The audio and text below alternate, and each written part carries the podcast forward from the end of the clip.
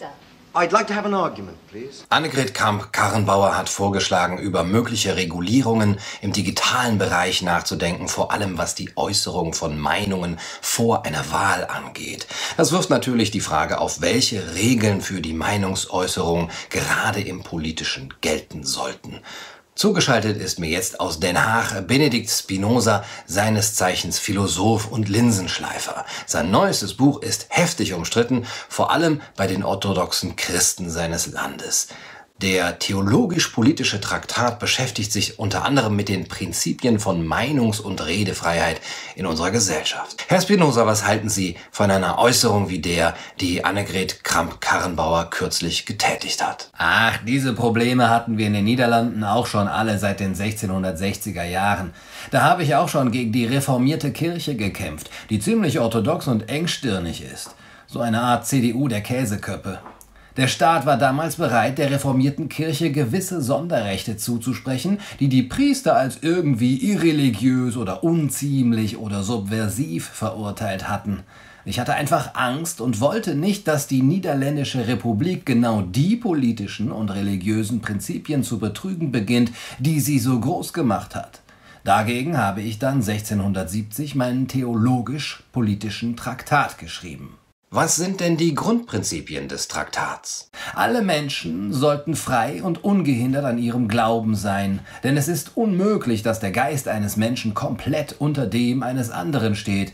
Niemand kann sein natürliches Recht oder seine Fähigkeit, vernünftig zu denken, ein eigenes Urteil zu bilden, jemand anderem übertragen, und er kann auch niemals dazu gezwungen werden. Aber das versucht der Staat doch dauernd. Ja, aber solche Versuche sind zum Scheitern verurteilt.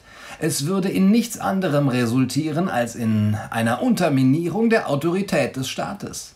Jegliche Zensur und Regulierung dessen, was die Menschen denken dürfen, wird nur Groll und Widerstand gegen den Staat hervorrufen. Denken kann man vielleicht nicht unterdrücken, aber das Formulieren dieser Gedanken doch wohl. Der größte Schaden wird daraus resultieren, wenn man Menschen dazu zwingt, so zu sprechen, wie die Macht es vorschreibt, obwohl sie unterschiedliche und entgegengesetzte Meinungen haben. Es ist das natürliche Recht des Menschen, so zu sprechen, wie er es wünscht. Egal, welche Gesetze gegen die Redefreiheit erlassen werden, die Menschen werden versuchen auszudrücken, was sie denken, und wenn es im Geheimen ist. Das Ergebnis einer Unterdrückung der Redefreiheit ist, dass das Band, das die Menschen und ihre Regierung zu einer Einheit verbindet, geschwächt wird. Intolerante Gesetze führen letztendlich zu Wut, Rache und Aufruhr. Es steht also dem Zweck des Staates entgegen? Ja, und noch dazu steht es den Prinzipien einer zivilisierten Gesellschaft entgegen. Redefreiheit, die Freiheit, sich auszudrücken, ist notwendige Bedingung für die Suche nach Wahrheit, für ökonomischen Fortschritt und für Kreativität. Ohne einen offenen Marktplatz der Ideen werden Wissenschaft und Philosophie behindert, so dass es zu einem Niedergang der Gesellschaft kommen wird. Ideen dürfen also nicht reguliert werden. Nein, allerdings bin ich kein Verteidiger einer absoluten Redefreiheit. Natürlich darf auch der Souverän keine Ideen erlauben, die direkt zu Aufruhr führen würden.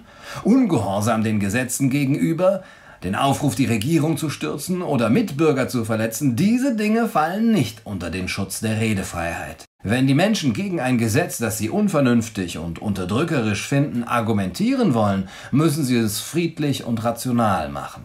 Aber wer soll dann entscheiden, welche Rede nun als aufrührerisch gelten soll? Wird die Regierung nicht einfach alles, was ihrer Politik schadet, als aufrührerisch definieren und somit verbieten? Das ist tatsächlich eine Gefahr.